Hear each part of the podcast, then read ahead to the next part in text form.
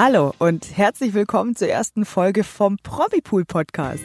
Wir freuen uns hier zu sein in diesem neuen Format und über unsere Lieblingsthemen zu reden. Genau, und wir dürfen uns natürlich vorstellen, mir von der einen in die andere Sprechkabine zugeschaltet ist Federica Mauro Rufname Fede. Darauf haben wir uns geeinigt. Und du bist Barbara Sabel. Wir bleiben bei Barbara, haben wir gesagt, ne? Äh, ja, genau, bitte. Wir reden heute über die Golden Globes, natürlich über Prinz Philipp und ja, an Bridgerton kommt im Moment auch niemand vorbei.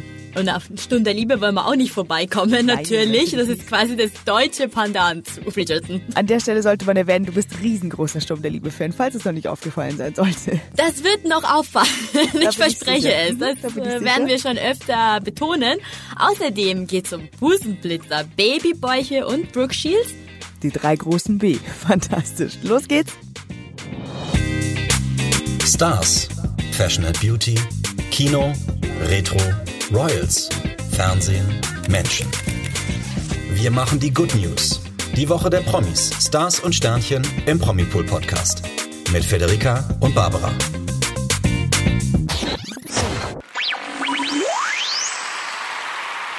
Diese Woche haben uns leider schlechte Nachrichten aus England erreicht. Prinz Philipp musste ins Krankenhaus und seit einer Woche liegt er schon dort, der Mann von Königin Elisabeth II. Und äh, ja, es schaut so aus, als müsste er schon ein bisschen länger da bleiben im King Edwards äh, Krankenhaus in London. Noch länger. Weiß man denn jetzt eigentlich genau, äh, was da passiert ist? Was fehlt ihm eigentlich?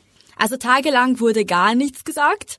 Und gestern kam endlich ein offizielles Statement vom Buckingham Palace und es handelt sich wohl um eine Infektion, aber genaueres wollen sie auch nicht preisgeben. Okay, na gut. Wir hoffen natürlich, dass es ihm bald besser geht.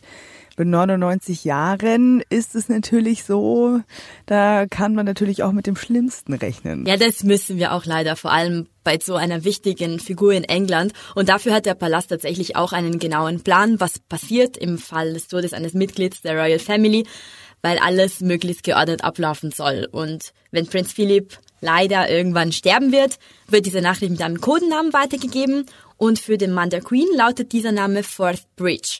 Und interessant für die Queen ist es stattdessen London Bridge. Und apropos Queen, natürlich wird für sie eine Trauerphase geben, in der sie überhaupt keine Termine wahrnehmen wird, wenn Prinz Philip dann irgendwann sterben wird. Das ist natürlich mehr als verständlich, wobei wir uns natürlich alle wünschen, dass der Mann noch sein Hundertsten feiern sollte. Aber gut, wir äh, drücken weiterhin die Daumen. Wo, wenn der Worst Case einträte, würde Philipp denn begraben werden? Also eigentlich soll er wegen seiner hohen Stellung ein Staatsbegräbnis bekommen können bzw. dürfen, aber das will Philipp gar nicht. In einem Interview meinte er schon, er wolle nicht, dass, ich zitiere, so viel Wirbel um ihn gemacht werde. Ein sehr bescheidener, äh, sehr großer Mann, muss man schon sagen. Wie geht's denn jetzt seiner Familie mit dem ganzen Stress zurzeit? Wie gehen die damit um? Wir wissen nicht, wie es der Queen geht oder wie es William und Kate geht, aber wir wissen, dass es besonders für Prince Harry gar nicht so einfach sein dürfte, weil er ja in den USA ist mit der schwangeren Meghan und er ist so weit weg von seiner Familie, von seinem kranken Opa. Aber laut einigen Medienberichten aus England soll er sich schon in Quarantäne begeben haben in, der, in den USA, damit er dann im schlimmsten Fall nach England einreisen kann wegen der Corona-Bestimmungen. Weil die besagen, dass Menschen, die aus den USA kommen, müssen zuerst eine Quarantäne im Hotel in England machen. Und das müsste er dann natürlich auch, aber es ist ja unklar, weil er Royal ist. Aber er hat schon einen Privatjet gebucht und er steht bereit. Okay, wir hoffen natürlich, dass es soweit nicht kommen muss, sondern wenn er rüberkommt, dann zu seinem 100. Geburtstag. Auf jeden Fall soll er dieses Jahr noch feiern. Wir wünschen Prinz Philipp gute Besserung und seiner Familie natürlich viel Kraft. Und wir bleiben für die nächste Meldung aber noch in den USA, oder? Ja, genau, denn da steht ja am Wochenende das erste große Filmevent des Jahres an, nämlich die Golden Globes. Sie werden verliehen und aus deutscher Sicht, da darf sich die großartige Nachwuchsschauspielerin Helena Zengel aus Berlin Hoffnung machen. Ich liebe das immer, wenn man von der äh, so Interviews hört, die hat so eine herrliche ganz unaufgeregte und vor allem äh, unarrogante, so eine, so eine Berliner Schnauze einfach, wenn die da so erzählt, wie es mit Tom Hanks gedreht hat und so. Ich, ich liebe das. Ich, kann mich immer beömmeln mit der. Ähm, die ist jedenfalls eben nominiert, denn die hat eben mit Tom Hanks den Western Neues aus der Welt gedreht und ist dafür nominiert. Aber natürlich wegen Corona auch heuer alles anders bei den Golden Globes. Das ist ja natürlich total schade, aber wir hoffen, dass es trotzdem ausreichend Glamour und Pump geben wird. Die Amis wären nicht die Amis, wenn die sich nicht einen Plan B überlegt hätten. Für äh, Glamour und Pop bei den Golden Globes. Denn es werden natürlich etliche Hollywood-Stars dabei sein und die helfen dann, die heißen Presenter und die helfen eben die Preise zu verleihen. Da sind bisher bestätigt unter anderem Michael Douglas, Catherine Zeta-Jones, Joaquin Phoenix, Cynthia Erivo, Renee Zellweger und viele, viele, viele mehr. Jetzt äh, kürzlich auch bestätigt die wunderschönen Damen Margaret Robbie und Kate Hudson, die sind jetzt eben auch dabei. Das äh, Spannende daran finde ich jetzt aber, das ist die Logistik. Also ich bin leider, muss ich wirklich zugeben, keine Experte, was Golden Globes angeht. Oscars geht ja noch, Golden Globes habe ich ja null Ahnung. Aber ich meine ja mal gehört oder gelesen zu haben, dass sie in Beverly Hills stattfinden. Ist es immer noch so? Genau, also es wäre immer noch so es war ja früher einfach. Es gab diesen Ort, irgendwie Kodak Theater Oscars. In Beverly Hills werden die Golden Globes verliehen. Dieses Mal aber natürlich alles anders. Alle werden von unterschiedlichen Orten an der Ost- und Westküste der USA zugeschaltet. Und sogar die Moderatoren, die Tina Fey und die Amy Pöhler moderieren die Globes. Hast du übrigens gewusst, Tina Fey war die erste weibliche Chefautorin bei Saturday Night Live. Wow, nee, ich habe noch nie von der gehört. die hat eine, wirklich einen wahnsinnig coolen Lebenslauf. Die ist eine geniale Comedy-Autorin. Die hat unter anderem auch, äh, das kennt man von Netflix, äh, Unbreakable, Kimmy Schmidt hat die geschrieben. Und jedenfalls eben, ich schweife ab, aber ich, als ich so ein bisschen über die recherchiert habe, ich, hab ich also die, ich finde die toll.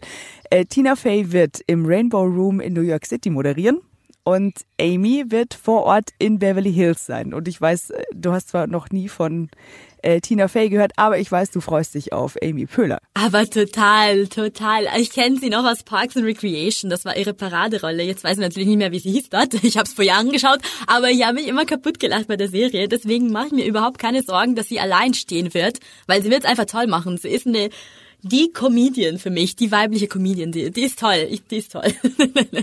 Ich glaube auch, das ist eine ziemlich starke Kombi, die beiden. Und ähm, die Nominierten aus den jeweiligen Kategorien, die werden dann auch, also nicht nur Ost- und Westküste, sondern von überall auf der Welt quasi dazu geschaltet. Das, ich finde es eigentlich viel spannender, als wie wenn alle an einem Ort sitzen, oder? Also ja, irgendwie. Ist ja mal was Neues. Ja, so in die Wohnzimmer gucken von den Stars ist doch eigentlich ganz lustig. Wir hätten zwar gern darauf verzichtet, aber wir nehmen es halt so, wie es ist und machen ja, das Beste draus. Stimmt. Die, die äußeren Umstände hätten wir gerne nicht gehabt. Aber jedenfalls gibt's 25 Preise, 14 Filmtrophäen, 11 TV-Preise gibt's zu vergeben. Und wir drücken natürlich allen die Daumen, aber natürlich besonders unserer herrlichen Helena Zengel, weil ich finde, in Globe nach Deutschland, das wäre schon toll. Definitiv. Für die allgemeine Stimmung. So, und jetzt, weil ich ja weiß, Serien, die einen Preis verdient hätten, dieses Apropos kann für dich nur bedeuten, dass wir zu deinem Lieblingsthema kommen. Also ich wundere mich immer noch, dass Stunde Liebe noch keinen Preis bekommen hat. Wo ist der Golden Globe für Stunde Liebe? Was ist, genau, was ist da los? das frage ich mich auch.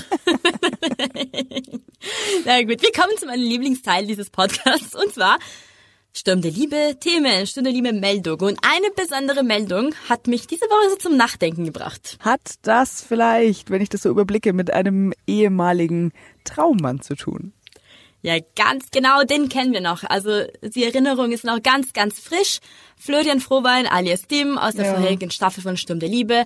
Und der hat diese Woche nach mh, hm, schon längerer Zeit wieder von sich sprechen lassen. Aber Moment, hast du gelernt? Kannst du dich noch an Tim erinnern? Aber natürlich kann ich mich noch an Tim erinnern. Äh, es ist wirklich also ich habe es ja noch nicht so stark verfolgt, Sturm der Liebe, wie du. Du bist ja wirklich Fan der ersten Stunde, das kann man jetzt an der Stelle auch mal verraten. Ich bin ja erst sehr, sehr viel später eingestiegen. Ich bin ja wirklich mit Tim eingestiegen. Das war mein erster Traummann. Und oh. das wird dann natürlich immer mein erster Traummann bleiben. Und natürlich kann ich mich an Tim erinnern. Ich bin immer noch traurig, dass er weg ist. Ja, ja, also ich merke schon, du hast deine Hausaufgaben gemacht. Das freut mich sehr. Leider ist er schon seit paar Wochen nicht mehr am Fürstenhof und er lebt in London mit seiner Franzi, mit seiner Traumfrau und das bedeutete natürlich den Ausstieg für Florian Frohwein. Muss man aber sagen, das war schon der zweite Ausstieg, weil er war schon einmal dabei als Zwillingsbruder von Tim und dann kam er wieder und jetzt ist er wieder weg. Das bedeutet, aber die Hoffnung stirbt zuletzt, oder? Genau, genau, denn er wird auch bald wieder im Fernsehen sein. Na, immerhin. Das heißt, Sturm der Liebe? Leider nein. Das haben sich viele ah. gedacht und ich kann mir auch vorstellen, dass viele Fans sich das wünschen würden. aber er wechselt Serie und er wird stattdessen bei In aller Freundschaft mitspielen und bin gespannt zu sehen, wie er sich da schlagen wird. Man weiß noch nicht wann genau und was er genau machen wird. Man weiß nicht, ob er Arzt oder Patient äh, wird oder keine Ahnung. Aber wir sind gespannt. Also er hätte jedenfalls so ein Arztgesicht. Weißt du, was ich meine? Also ich kann mir den gut im Kittel vorstellen und mit seinem verbindlichen, charmanten Lächeln, der strahlt so so, so, so Arztkompetenz aus. Das könnte, das könnte er, glaube ich. Der neue Patrick Dempsey. Ja, ja, genau. Dann, und wenn wir dann anfangen, ähm, in aller Freundschaft zu suchten, das wäre dann die nächste Abhängigkeit, dann, äh, genau, dann wäre das unser neuer McDreamy. Natürlich kann es sein, dass er nur eine Gastrolle übernimmt. Die ARD hält sich da bedeckt und gibt nichts preis. Aber gut, wir wollen es mal schauen. Immerhin bleibt er der ARD treu. Ja, ja, ja, definitiv. Also ich kann mir vorstellen, dass viele Fans von Stunde Liebe jetzt auch in aller Freundschaft schauen. Und sie werden sich bestimmt freuen. Oder vielleicht auch nicht. Denn das wollen wir jetzt von euch, liebe Community, wissen. Wie findet ihr, dass Florian Frohwein in einer anderen Serie, in einer anderen ARD-Serie zu sehen sein wird? Könnt ihr euch das gut vorstellen oder werdet ihr immer an Team dabei denken? Und vor allem, wie sehr vermisst ihr Team als Traummann bei Stunde Liebe? Sehr. Diskut diskutiert gerne mit uns, schickt uns eure Meinungen per E-Mail an podcast.promipool.de und dann besprechen wir das Thema sehr gerne nächste Woche mit euch nochmal. Apropos Traumpaare, wir kommen jetzt zu einem leider ehemaligen Traumpaar. Ja, die beiden, die waren, die waren eigentlich ein echtes Traumpaar. Und die wären auch eigentlich der lebende Beweis dafür gewesen, dass dieses Bachelor-Format doch irgendwie funktionieren kann daran glauben ja viele nicht. Zu Recht nehme ich an, André Mangold und Jennifer Lange, die beiden waren eigentlich extrem sympathisch, gell? Du hast sie auch mal kennengelernt? Ja, genau, das war letztes Jahr, also vorletztes Jahr noch vor Corona, auf einem, auf einem uh -huh. Event, auf dem roten Teppich. Und die waren so wirklich, wirklich lieb, super verliebt und ja, schade. Hat nicht gehalten. Nee. Zunächst kam das Sommerhaus der Stars letzten Sommer. Wir erinnern uns alle sehr gut. Und das Bild von den beiden, das ist, glaube ich, nicht nur bei mir so ein bisschen ins Wanken gekommen. Mhm. Jetzt äh, hätte man denken können, dass dieser berühmt-berüchtigte Sommerhausfluch, von dem alle sprechen und der regelmäßig Paare ähm, die Beziehung kostet, die mit, mitmachen beim Sommerhaus. Man könnte meinen, dieser Fluch hätte die beiden erwischt. Aber äh, also es war vor allem vom Timing her auch so. Also Sommerhaus war gerade die letzte Folge ausgestrahlt und der große Shitstorm ist auf die beiden niedergeprasselt, dann war Ruhe, dann war Trennung. Ja, aber jetzt hat sich André Mangold erstmals zu den Trennungsgründen geäußert und die sind eigentlich ganz bodenständig und sogar nachvollziehbar, weil er hat in einem Interview gesagt, dass die beiden einfach andere Vorstellungen von der Zukunft hatten. Das kann ja auch mal passieren. Es wird ja nicht immer durch Reality TV gekillt. er ist ja ein bisschen älter als sie, also er ist 34, sie 27, glaube ich. Und er hat halt schon so ein bisschen Richtung Familie und Kinder und so weiter gedacht und Jenny war aber offenbar einfach noch nicht so weit. Ja, und das hat halt dann letztlich zur Trennung geführt, obwohl er gesagt hat, er hätte da noch drum gekämpft. Aber irgendwie, ja, kann man beide Seiten verstehen. Eine Reunion gibt's jedenfalls nicht. Das haben die beiden ja schon in diversen Interviews auf Instagram und Co. und in Fragerunden kategorisch ausgeschlossen. Also man kann und muss auch beide verstehen. Sie ist ein Jahr älter als ich und ich würde jetzt auch keine Kinder wollen. muss ich wirklich ja, eben. verstehen. Und äh, Total, das kann man total nachvollziehen. Das ist halt schade, ne, wenn es an diesen Vorstellungen irgendwie zerbricht. Klar, klar, total schade. Ist ja nicht bei jedem so. Es gibt auch zum Beispiel Promis, die auch sehr, sehr jung sich freuen, äh, wenn sie ein Kind erwarten. Und da haben wir Beispiel Cheyenne Ochsenknecht. Sie ist so Stimmt. schön schwanger. Sie, ja. sie hat am Anfang so ihren Babybauch ein bisschen versteckt und geheim gehalten. Also wir hatten nicht so viele Informationen über ihre Schwangerschaft. Aber jetzt scheint sie Spaß daran zu haben und zu zeigen, wie, wie die Schwangerschaft verläuft und wie groß den Bauch wird. Das ist wirklich ganz putzig.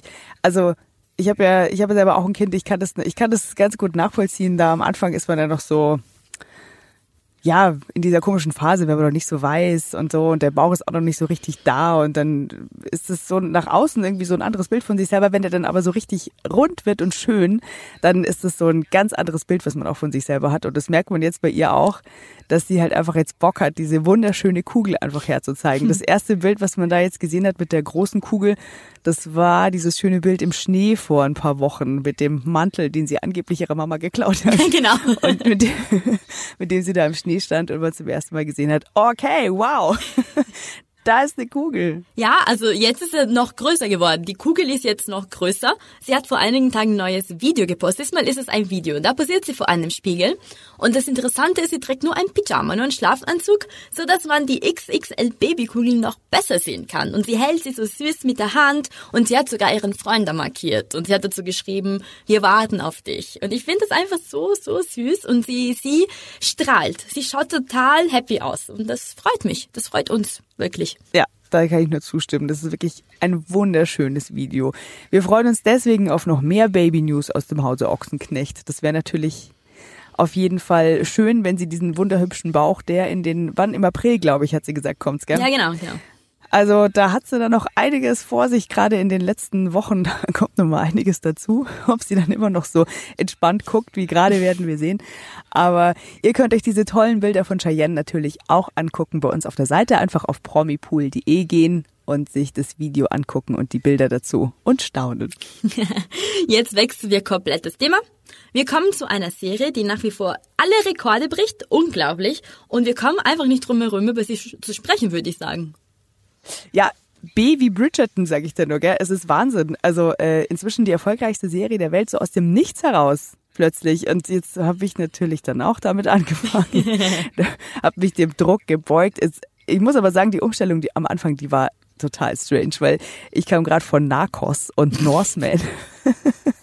Und dann diese, diese Zuck, dieses Zuckersüße, dieses prüde England 1812 mit Pomp und Schleifchen und U und A. Und dann fällt hier wieder jemand in Ohnmacht und dann sind alle so, da. Das war so ein bisschen gewöhnungsbedürftig. Aber man kommt schnell rein, muss man sagen. Das ist natürlich eine schöne Schmelzstory. Und das Ganze, das Ganze wird ja erzählt von der ominösen Lady Whistledown. Also jetzt bin auch ich, ich richtig gespannt, weil ich glaube, ich bin der letzte Mensch auf Erde, der sich noch gar keine Folge angeschaut hat. Das glaube ich auch. also bitte klär mich auf. naja, also diese Lady Whistledown, ja. Ich habe gehört, im Original wurde sie von Julie Andrews gesprochen. Das ist ja die Mary Poppins. Ich habe meine mhm. Kindheit damit verbracht. Mein Opa hat immer gesagt, du hast einmal die Woche immer Mary Poppins schauen können. Kann Nein, ich mir echt? gut vorstellen. Und oh, wir haben auch herausgefunden, wer die deutsche Synchronstimme äh, von Lady Whistledown ist. Und das war für mich eine Überraschung. Das war Marienhof Urgestein Victoria Brahms. Hätte ich nicht erwartet. Ja, die ist tatsächlich auch äh, abseits der Kameras als Synchronsprecherin erfolgreich und die macht es auch sehr gut. Ich schaue es zwar im Original, aber ich bin mir sicher, die hat, die hat so eine auch so eine schöne tiefe Erzählerstimme wie die Julie Andrews. Also eigentlich eine wirklich ganz coole Besetzung so. Ähm, aber wir kommen zurück eben zu dieser fiktiven Figur, diese Lady Whistledown, die agiert ja eigentlich im Verborgenen und niemand weiß, wer sie ist. Und diese Figur, die hat sogar ein reales Vorbild, da hatten wir auch auf promipool.de, könnt ihr gucken, ein Video dazu. Zu der Zeit in England gab es wohl eine berüchtigte Lady Krakenthorpe. Und ich liebe es, diesen Namen zu sagen. Lady Krakenthorpe. Und die hat auch so schlüpfrige Klatschblätter über die feine Gesellschaft veröffentlicht. Und die Historiker streiten da immer noch. Man weiß nicht ganz genau, wer da dahinter steckt. Und jetzt geht's aber eben um die Person. Jetzt geht's um den Charakter. Sagen wir so, Moment, wir machen diesen Satz nochmal. ähm, wer dahinter steckt. Genau, aber zurück zu Bridgerton. Lady Whistledown, eben, die hat, äh, nee, anders wo, wo wollte ich denn jetzt hin? Entschuldigung. Alles gut, alles gut. Ich würde dir gerne helfen, aber ich habe keine Ahnung. ja, ich weiß auch nicht mehr, wo ich da hin wollte. Zurück zu Bridgerton, wieder zurück zu Lady Whistledown. Da hätte man dann ja eigentlich auch gedacht, beziehungsweise wenn man die, also die ersten vier Folgen, die ich bisher gesehen habe, ich hätte jetzt noch überhaupt keine Ahnung gehabt, wer Lady Whistledown ist. Aber eine der Darstellerinnen von Bridgerton selbst hat jetzt einen Hinweis gegeben auf die Identität von Lady Whistledown. What? Also ich habe zwar keine Ahnung, Aha. aber what? ja, ja, genau. selbst wenn man es nicht gesehen hat, ist es ein What? Nicola Coughlin, die spielt die Penelope Featherington. Das ist die in dem gelben Kleid. Die hat es getwittert, dass es in der ersten Folge schon einen riesigen Hinweis darauf gibt, angeblich, wer Lady Whistledown ist. Und zwar Sie selber soll es sein. Hä, was? Na okay, damit habe ich jetzt auch nicht gerechnet. Und was soll bitte der Hinweis sein, auf den die Leute hätten achten sollen? Ja, genau. Also sie sagt, in der allerersten Szene, da hält Penelope eine riesige Feder in der Hand, die aussieht wie eine Schreibfeder. Also da muss man schon sehr aufmerksam sein. Ich werde das nochmal prüfen. Dann guckt man die Serie aber natürlich ganz anders, weil damit hätte ich wirklich nicht gerechnet. Man hätte gedacht, Lady Whistledown ist halt älter oder er könnte ja auch ein Mann sein, also wie auch immer, jemand, der halt da wirklich viel unterwegs ist in diesen Kreisen. Aber äh, anscheinend ist es in dem Fall so, wenn sie recht hat, dann ist es ähm, eben Penelope höchst selbst und Nicola Coughlan hat gesagt, sie hatte selber die Idee, dass sie diese Feder eben als Requisite benutzt, dass da am Anfang dieser lustige Hinweis drin ist. Wir werden aber sehen, wie es mit ihr weitergeht, weil es gibt zwar die zweite Staffel für Bridgerton ist bestätigt, wie es für ihre Rolle weitergeht, das weiß sie aber selber noch nicht. Aber naja, sie muss auf jeden Fall dabei sein. Apropos Nicola Kaffland, ich weiß tatsächlich was über sie, obwohl ich mich mit dem Thema null auskenne. Ich weiß, dass sie im echten Leben richtig, richtig anders aussieht. Und da kann ich äh, euch nur empfehlen, geht auf räuber.de und schaut euch, wie Nicola Kaffland wirklich aussieht. Und zwar gar nicht wie bei Bridgerton. Das hat mich auch wirklich überrascht. Ich fand's cool. So eine krasse Veränderung. Ja, das stimmt.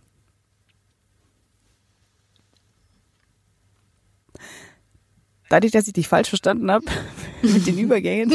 Möglich, aber ist nicht schlimm. Warte. Äh, was hast du zuletzt gesagt? Die sieht im echten Leben ganz anders aus, gell? Ja. Genau.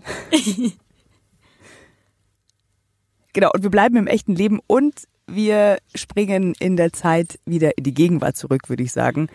Beziehungsweise, also, wir reden jetzt über Musik auf jeden Fall. Und da gibt es aus von einer Band, die jetzt gerade ein Comeback feiert. Eine sehr lustige Geschichte aus der Vergangenheit. Oh, ich habe mich auch da kaputt gelacht. Das war so witzig. Also die lustigste Geschichte der Woche hat uns wirklich Nadia Benaissa von den No Angels geliefert. Sie hat ein Interview mit Jump Radio gemacht ähm, im Zuge des Comebacks der, der Band. Man weiß nie genau wann und man weiß nicht, was passieren wird, aber sie machen schon Interviews. Und da hat die Nadia erzählt von einem sehr, sehr peinlichen Auftritt vor dem ehemaligen König von Spanien, äh, Juan Carlos I. Und dabei, während sie voll in, äh, in Auftritt war, ist ihr BH geplatzt und als wäre das noch nicht genug, ist ihr Kleid verrutscht. Das heißt natürlich, Busenblitzer. Haha. oh, es ist wirklich, da, man fühlt so mit. Das ist so wahnsinnig peinlich. Wie hat die, wie hat die denn damals reagiert? Und das ist eben das, was ich am lustigsten finde. Sie hat das gar nicht gemerkt. Sie hat nur irgendwann gesehen, dass der König sie einfach so geschaut hat und hatte so Interesse, sagen wir so. Er hat äh, den Auftritt so richtig gut verfolgt. So, er war absolut dabei. Und da hat sie sich gedacht, die Nadia, ah toll, ich mache das heute so gut. Ja, dann gebe ich noch mehr Gas. Keine Ahnung, wieso schaut er mich so an, ne? Und dann schaut sie nach unten und erfährt, oh oh, eine Brust. Schaut raus. Hoppla. ja, hoppla, oh Gott. Das, es ist, glaube ich, total schön, wenn man irgendwann an den Punkt kommt, an dem man darüber wieder lachen kann, weil man sich einfach nur denkt, Uah. Aber wir freuen uns auf jeden Fall über lustige Anekdoten wie diese. Ich könnte mir vorstellen, dass da in 21 Jahren Karriere bei den No Angels einiges zusammengekommen ist. Ich hätte so gern den Blick des Königs gesehen. Also wirklich, da guckst du. der war eh, eh, so ein eher zwielichtiger Typ, finde ich, der Juan Carlos. Ja, da können wir auch drüber also, reden. Ausgerechnet vor dem halt, ne? das wundert auch nicht so wirklich. Aber okay, kommen wir zurück zu den No Angels. Wir sind uns sicher, die werden bestimmt noch mehr zu erzählen haben und äh, von einem Comeback müssen wir aber leider zu einer traurigen Trennung wechseln, die uns diese Woche auch überrascht hat. Ich habe nicht damit gerechnet. Ja, ich auch nicht. Und ich war aber schon traurig, dass die beiden französischen Herren von Daft Punk die Trennung bekannt gegeben haben, weil das waren einfach wirklich, die waren eine feste Größe in der Musikwelt. Ich finde es immer total schade, wenn so richtig große dann so abtreten von der Bühne. Also zu Lebzeiten noch und freiwillig. Aber äh, Guy-Manuel Deomem Christo und Thomas Bajalter. Kannst du es nochmal sagen? Ich habe nicht verstanden. Aber gerne. Guy Manuel de Omem Christo und Thomas Bajalter. Ah, die. Okay. Ja, weißt du, die von Daft Punk. das ist fies. Die haben nach ihrer unglaublich erfolgreichen Karriere jetzt ihre Roboterhelme an den Nagel gehängt, aber nicht irgendwie, das fand ich schon ziemlich spektakulär. Die haben sich in dem Video verabschiedet. Und zwar sind das so Szenen aus einem ihrer Filme und in denen äh, aktiviert ein Roboter den Selbstzerstörungsknopf des anderen Roboters oh. und dann bam, große Explosion und der zweite, der wandert dann einsam und alleine traurig durch die Wüste und dazu der Chor von ihrem Song Touch. boah, Boah das, war schon, ah, das war schon sehr rührend. Also wirklich ganz, ganz großer Abgang, kann man sagen. Oh je, traurig. Ja, sehr traurig. Aber es gibt ja zum Glück all die wunderbaren Alben, die sie uns hinterlassen haben. Und äh, ich habe auch so ein bisschen die jetzt so wiederentdeckt für mich. Ich habe die so die ganze Zeit so ein bisschen am Ohr. Deswegen, also das Schöne ist, wenn die so ein ganzes Werk hinterlassen, dann sind die ja auch irgendwie nicht weg. So. Aber könnte es sein, dass einer alleine weitermachen wird, wenn er alleine durch die Wurste wandert? Könnte ein Hinweis sein, ja. Also bisher gibt's dazu keine Informationen. Also das sieht so aus, als würden die aufhören. Aber andererseits, sie sind ja auch noch gar nicht so alt. Also ich kann mir schon vorstellen, wenn du dein ganzes Leben lang da so künstlerisch gearbeitet hast, dann werden die bestimmt irgendwie weitermachen. Die werden nicht aufhören. Vielleicht halt einfach nicht mehr zusammen. Da können wir auf jeden Fall gespannt bleiben, was da so kommt. Wir wollten eine Kolumne etablieren bei uns im Podcast. Yeah. Überschrift, was wurde aus? Genau. Und diese Woche bietet sich's auf jeden Fall an. Wir hatten ein schönes Video zu, was machen die blaue Lagune Stars heute? Und das ist so, lustigerweise hatten wir zuerst das Video Die Blaue Lagune Stars und dann hatten wir noch was anderes, da kommen wir dann gleich dazu, denn die Woche ist für Brooke Shields so richtig blöd gelaufen. Das kann Weil, man laut sagen. Mhm. aber dazu kommen wir später. Ähm, wir haben eben zurückgeblickt auf ihre Anfänge, beziehungsweise für Brooke Shields sind es ja gar nicht die Anfänge, aber den, den Film Die Blaue Lagune, der ist von 1980 und das ist natürlich ein legendärer Film. Die Bilder dazu kennt bestimmt jeder, diese beiden knackig braun gebrannten jungen virilen Teenager auf dieser Insel. Die Geschichte ist schnell erzählt. Emmeline und Richard sind Cousin und Cousine, stranden auf einer einsamen Insel, richten sich da ein und entdecken ihre Sexualität. Bam. Okay, besser könntest du es nicht zusammenfassen. also gespielt wurden die beiden Emily und Richard, wie gesagt, von Brooke Shields und Christopher Atkins. Und wir wollten halt sehen, was sie jetzt seitdem gemacht haben. Von 1980 bis heute waren es ein paar Jahre. Also Brooke Shields stand eigentlich schon als Baby vor der Kamera, das wusste ich gar nicht. Sie hat schon vor dem Film von mm, unzähligen Filmen mitgewirkt und dann war sie in den letzten Jahren auch bei Suddenly Susan oder My Boyfriend's Mads und heute ist sie noch mega erfolgreich. Also ich habe sie jetzt gerade im Kopf als Mutter von Hannah Montana. Da war sie auch noch. Das war die verstorbene war Mutter noch. von Hannah Montana. von Meine Miley. Güte. Ja. Ah. Ja, also die, die hat wirklich wahnsinnig viel gemacht und ich finde, die ist eine von denen, die wird einfach nicht älter. Die ist einfach immer noch so schön und also die wird im Alter auch noch immer schöner. Das stimmt, ich. das stimmt, das stimmt. So würde ich auch gerne altern, wirklich. Mhm, ja, genau. Im Gegensatz zu Christopher Atkins. Oh, fies. Nein, aber ja, dein, der ist natürlich äh, Charaktergesicht. Der war bei der Blauen Lagune damals 18 Jahre alt, das ist ja nun auch schon eine Weile her. Ähm, der hat dann später vor allem in US-Fernsehfilmen mitgespielt und war unter anderem bei Dallas dabei. Also, aber ich glaube, Brooke Shields hat die größere Karriere hingelegt. Ja, definitiv, definitiv. Aber Schönheit ist ja nicht alles. Wenn man Pech hat, Schützt hat man einfach Pech. Pech. genau. Ja. Und zwar, sie hatte diese Woche leider keine gute Woche. Mhm. Ich habe mich auch so ein bisschen Sorgen gemacht, als ich einen Instagram-Post von ihr gesehen habe, weil man sieht sie aus dem Krank also im Krankenhaus, sie ist noch im Krankenhaus und läuft auf Krücken. Das ist total komisch. Man sieht wirklich nur ja. ihr, ihr Bein und äh, ja, Krücken, nichts anderes. Aber weiß man denn jetzt, was passiert ist? Also nicht genau. Sie schreibt, es ist nichts Schlimmes, äh, es wird schon besser. Aber wie das passiert ist, weiß man nicht. Also sie hat aber auch verraten, dass sie sich den Oberschenkelknochen gebrochen, gebrochen hat und ich will gar nicht wissen, wie schmerzhaft das sein könnte. Auf gar keinen Fall. Oh, also, das ist richtig, richtig fies. Und ich weiß auch nicht, wie lange das geht. Und äh, das ist richtig blöd jetzt für die, für die Brooke, weil sie wollte ein Sportprogramm rausbringen. Und schaut so aus, als würde es jetzt warten müssen, definitiv. Aha, ja, definitiv.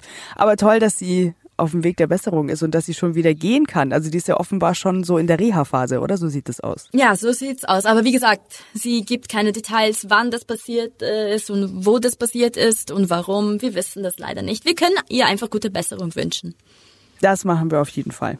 Genau, und wo wir gerade dabei sind, gute Wünsche rauszuschicken. Natürlich gehen auch ganz herzliche Glückwünsche von uns nach Los Angeles, denn da feiert ein uns sehr wohlbekanntes Promi-Paar, das wir sehr gut kennen, sowohl angezogen als auch leicht bekleidet, ihren Kennenlerntag. Heidi Klum nämlich und Tom Kaulitz haben sich am 23. Februar vor drei Jahren auf der Geburtstagsfeier von Michael Michalski kennen und lieben gelernt. Und dann im Sommer ja, und dann im Sommer 2019 die Traumhochzeit auf Capri, auf dieser tollen Yacht der Christina O. Und ja, eben die beiden feiern sowohl ihren Hochzeitstag groß als auch den Tag ihres Kennenlernens. Ist es nicht romantisch? Sind Sie überhaupt wieder in Los Angeles? Ich dachte, Sie wären noch in Berlin wegen Germany's Next Top Model das äh, erschließt sich aus den Bildern nicht, beziehungsweise also das mit Berlin, sondern das sieht aus, als wären die unter der Sonne Kaliforniens, denn die haben so richtig aufgefahren. Champagner, Rosen, Herzchen, Luftballons, romantischen Tag zu zweit, ganz süße Liebeserklärungen auf Instagram und Co. und gönnen sich eine Spritztour mit dem Cabrio durch Los Angeles. Also scheinen die gerade in Los Angeles zu sein. Da kann man echt nur neidisch werden. Total. Ja, ich wäre jetzt auch lieber in Los Angeles, aber es wird ja hier auch langsam warm. Wir schicken jedenfalls ganz herzliche Glückwünsche raus zum Kennenlerntag. Alles Gute! Und die schweben immer noch auf Wolke 7, so wie wir, denn das war unsere erste Folge. Wuhu, Champagner, wir haben es geschafft. Ja, und wenn es euch gefallen hat, dann lasst uns gerne Sterne und Kommentare da und abonniert uns natürlich, wenn ihr wollt, auf einem Podcast-Anbieter eurer Wahl.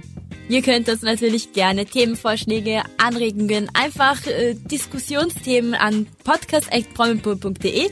Abonniert alle unsere Social Media Kanäle auf Pinterest, YouTube, Instagram, Facebook und so weiter und so weiter. Wir sind überall. Ihr kommt uns nicht aus und hoffentlich hören wir uns nächste Woche wieder. Wir freuen uns auf euch. Schöne Woche!